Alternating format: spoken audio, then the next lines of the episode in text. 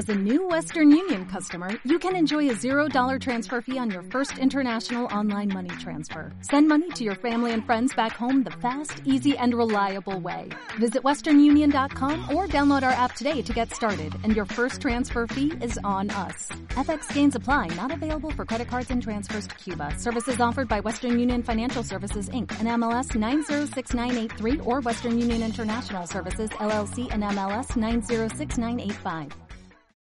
Hola, soy Paco Navas, estoy grabando en directo a través de Instagram, son las 11 y 10 minutos eh, de la mañana, 17 de abril. Está conmigo Lourdes en el chat. Hola Lourdes. Y vamos a empezar este podcast dando las gracias a los socios del Club de los Anormales de este mes en curso. Gracias a Ana, Fede, Marina, Yolanda, José Luis, Lucía, Nancy, Diego, Marta, Kelia, Lourdes, María Cecilia, Nando, Silvia y María José. Muchas gracias por estar dentro del módulo de abril del club, el mes en curso, el mes mientras grabo esto. Acaba de incorporarse en Aguara también al directo Instagram, bienvenida. Y bueno, vamos a empezar con el tema de hoy. ¿De qué vamos a hablar? Vamos a hablar de relaciones y quiero explicaros lo que es tener una relación con una VPO. Y una VPO, si no vives en España, a lo mejor es un concepto que, te puede resultar un tanto ajeno. Una VPO aquí en España es una vivienda de protección oficial. ¿Qué es lo que sucede con este tipo de viviendas? Y es que seguramente o tú lo has vivido o has conocido a gente que ha vivido esa situación, son viviendas que, ofrece el Estado, que construye el Estado y, te las ofrece a un precio menor de lo que sería un piso que, que digamos que tú compraras eh, de un modo privado en una constructora. Es un piso que, por ejemplo, yo conozco el caso de personas que se apuntaron a una bolsa, les tocó un piso, incluso hay veces en las que le ha tocado varios pisos y cambió su vida, porque de pronto en algo que se apuntaron para ver si les tocaba, a ver si tenía suerte, de pronto vieron que tenían que empezar a pedir un crédito, empezar a endeudarse, empezar a pagar una hipoteca para conseguir ese piso, esa VPO. ¿Cuál es el premio de esa VPO? Que consigues un piso eh, bueno, en teoría, o por lo menos tan bueno como cualquiera que puedes comprar en una constructora, y lo consigues a un precio inferior.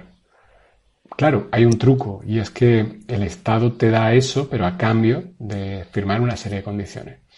La condición fundamental es que puedas avalar el pago, de ahí viene que mucha gente se hipoteque y también otra condición de las más importantes es que hay un periodo de tiempo en el cual no puedes eh, deshacerte de ese piso para evitar la especulación.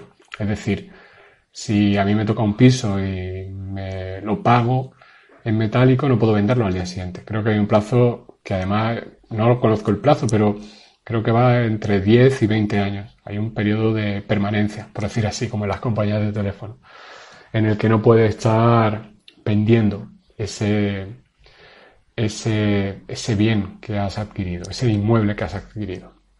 ¿Por qué te digo que, por qué te hablo de todo esto para hablarte de relaciones? Porque las VPO al final son cosas que ni te plantearías adquirir si no fuera porque te tocaran, ni te plantearías meterte en un crédito, en una hipoteca, si no fuera porque valoras que es una muy buena oportunidad para conseguir algo que a lo mejor a día de hoy no te hace falta, pero puede serte muy útil en el futuro. Hay una creencia eh, que nos han inculcado a la mayoría y que ya cada cual eh, la ha cambiado o, la ha arraigado aún más, la creencia de que es necesario tener un techo propio.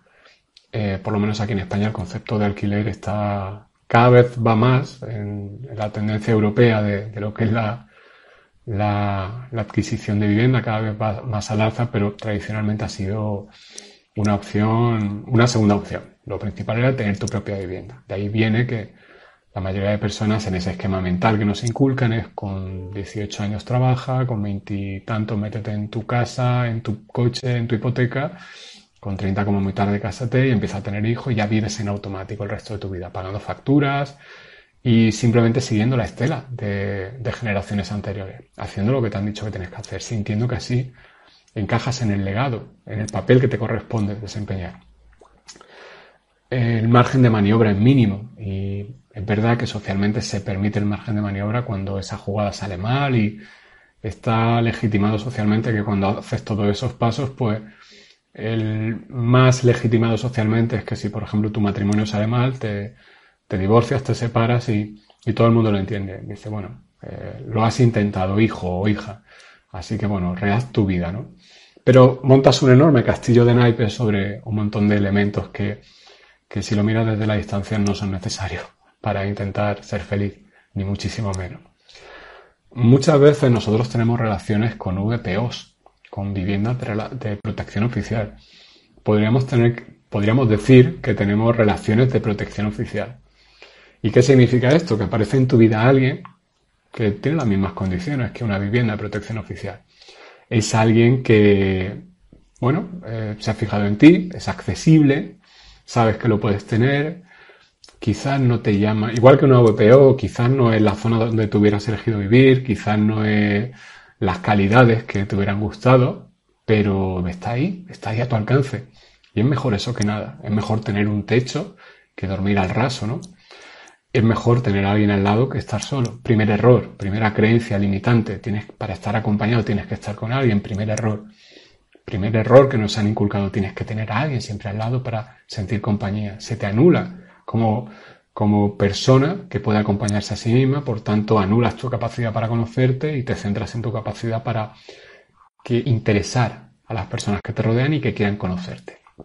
Esto lo vas a ver muy claramente tanto en chicos como en chicas. A las chicas desde pequeñas se os educa para que se reclamos y sin ir más lejos vas por la calle, cuando se puede ir por la calle y ves chicas jovencísimas que, que visten como adultas en el sentido de, ser un reclamo para la vista. Y ves chicos también que son un reclamo a un modo diferente, con musculatura, con coches, con posesiones. Y ese, ese sistema tan rancio del cual venimos, que aún a día de hoy se sigue aplicando y en el cual a día de hoy seguimos tropezando. Y en ese sistema tan rancio, una relación tipo VPO todavía tiene cabida. Es decir, conozco a este chico, a esta chica que no es especialmente ni guapo ni guapa, igual que ese VPO, no es especialmente bonita, ni maravillosa, ni es una mansión, ni tampoco es una chabola. Digamos que es un término medio. Pero es que lo tengo ahí al alcance. Y es que una buena oportunidad, quizás no es lo mejor, pero tampoco es lo peor. Y una oportunidad que tengo ahí al lado. Entonces nos metemos en ese tipo de relaciones. Relaciones de protección oficial, por llamarlo así. Y, e irónicamente, sin darnos cuenta, también aceptamos las mismas condiciones que en esas viviendas de protección oficial. Ya sabes que ahí existe esa permanencia estar muchos años con ese inmueble sin poder venderlo y hay gente que, por miedo a no encontrar una relación mejor, se mete en una relación accesible que está ahí a su alcance y firman ese contrato de permanencia. Lo que pasa es que no es un contrato que firmes con el Estado o con la inmobiliaria, sino que es un contrato que realmente ni se firma, sino que es un contrato que se da a luz. Tienes hijos. Y esos hijos son ese contrato de permanencia de 10, 15 o 20 años atado atada a esa relación de protección oficial.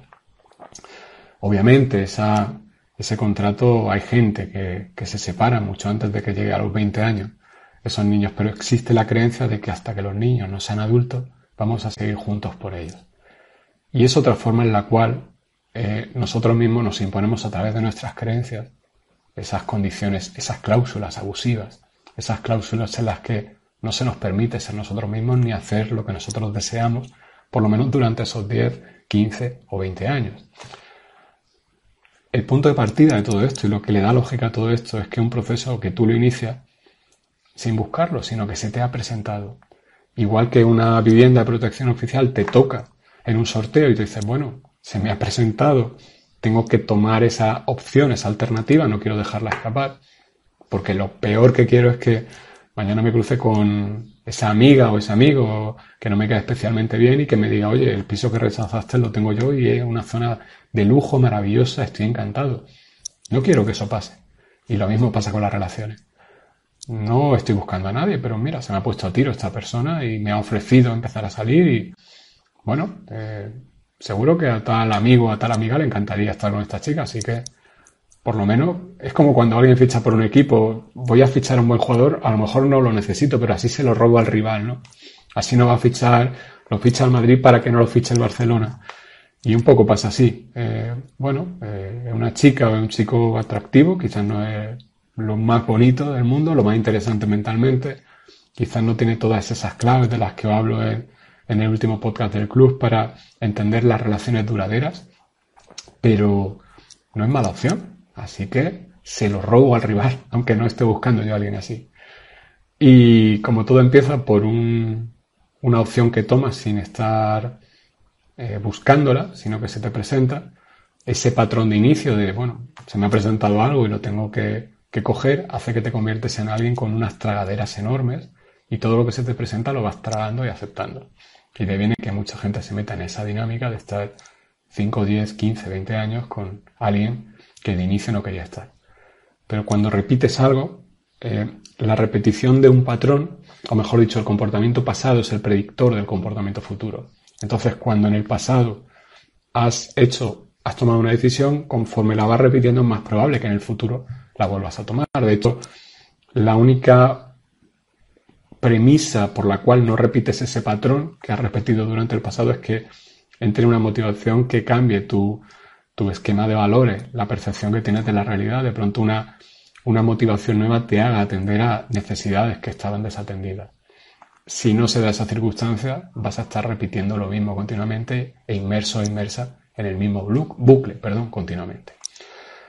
¿Qué es lo que pasa? Que, que esas relaciones de protección oficial, que cariñosamente le llamamos así en este podcast, simplemente tú ves donde no hay una oportunidad que no puedes dejar pasar por miedo a no encontrar algo mejor. Y el miedo al final es parte de ese, ese es uno de esos ingredientes que te hace tener esas tragaderas enormes para tragar. Porque quien actúa por miedo ve mermada su capacidad de reacción, pero sobre todo para reaccionar necesitas decidir. Es decir, una reacción consciente parte de una decisión. Si todo parte de un bloqueo, tu capacidad de decidir está bajo mínimos, porque sientes que no tienes opciones.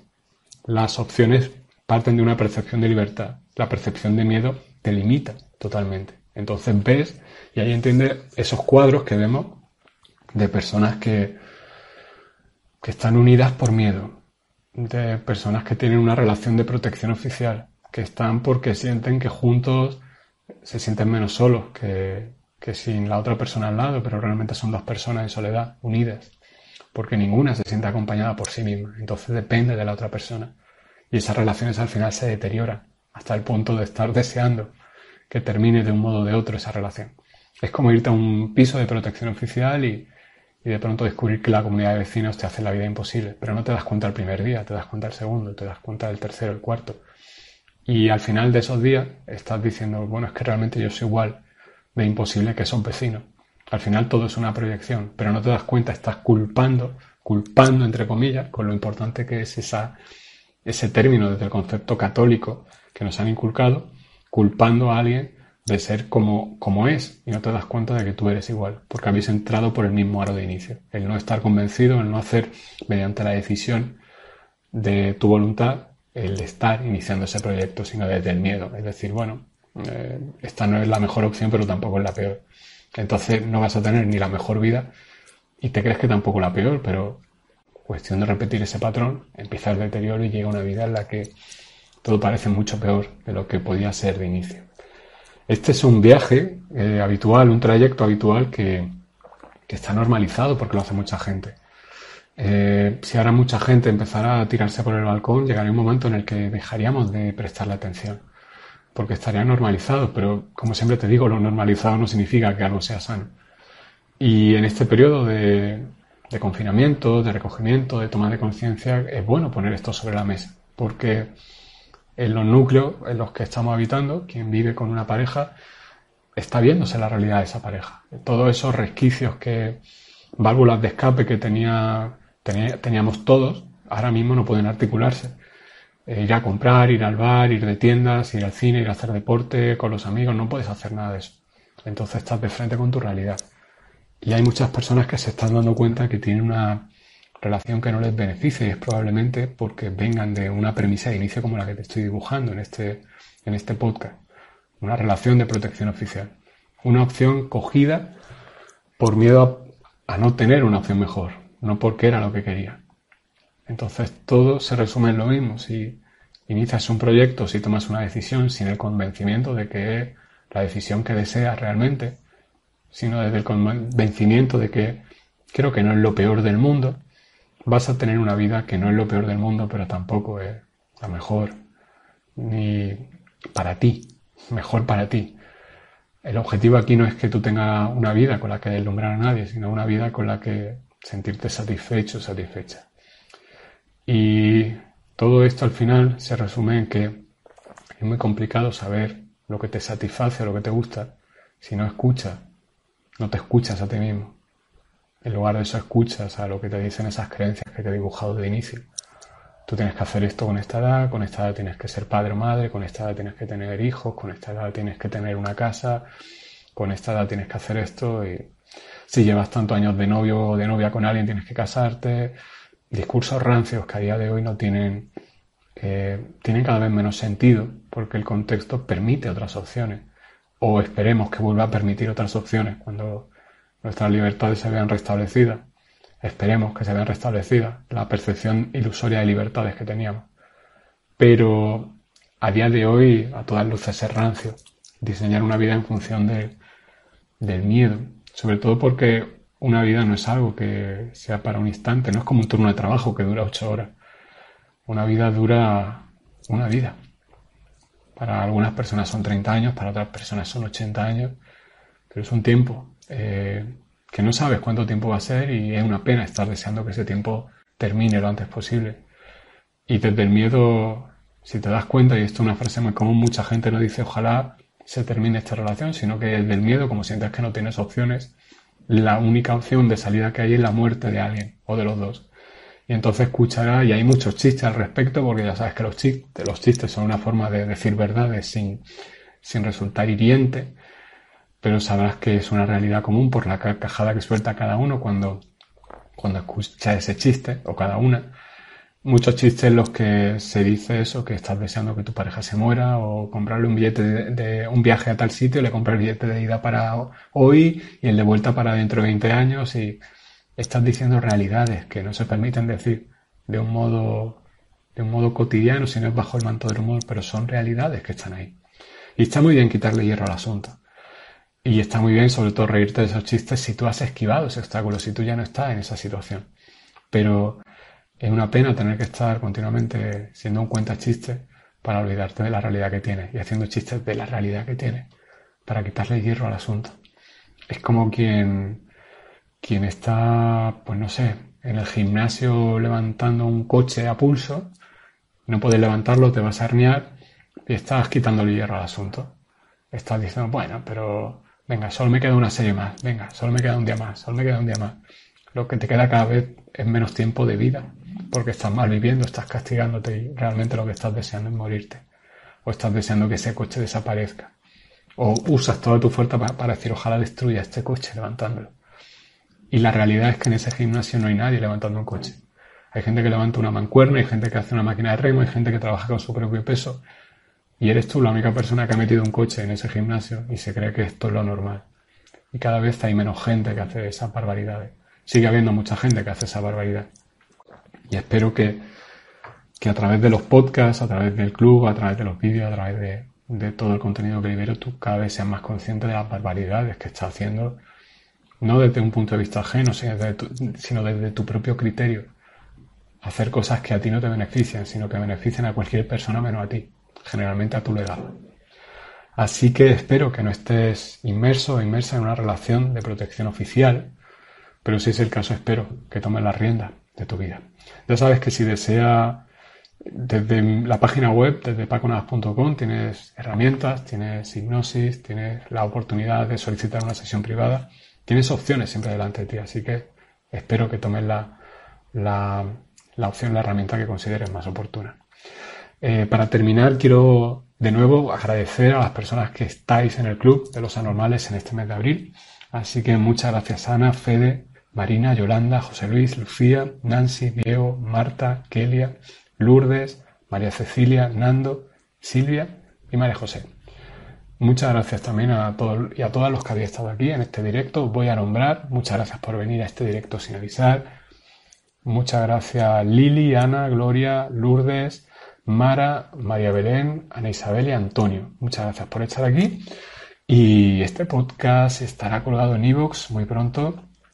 Y, nada, este vídeo también estará en el canal de, YouTube también muy pronto. Muchas gracias por los comentarios, María Belén, eh, Lili y, bueno, muchas gracias a todos y a todas. Nos escuchamos muy pronto. Recordaros que mañana saldrá en el club el, próximo episodio de, este mes de abril. Tengo aquí la portada. Eh, también hablo de relaciones. Eh, se llama Vuelve alguien de tu pasado. En la portada sale un fotograma de la película de Bill Murray de la fantasma atacan al jefe porque hay una mención a, esa película. En, el podcast es un hilo conductor, en cierto modo, de algunas cosas que quiero explicaros. Y, este podcast, como os digo, estará en iVoox muy pronto. Muchas gracias y nos vemos en, los podcasts, en los vídeos, en consulta, en el club y, y nada, y en redes sociales. Que vaya muy bien. Chao.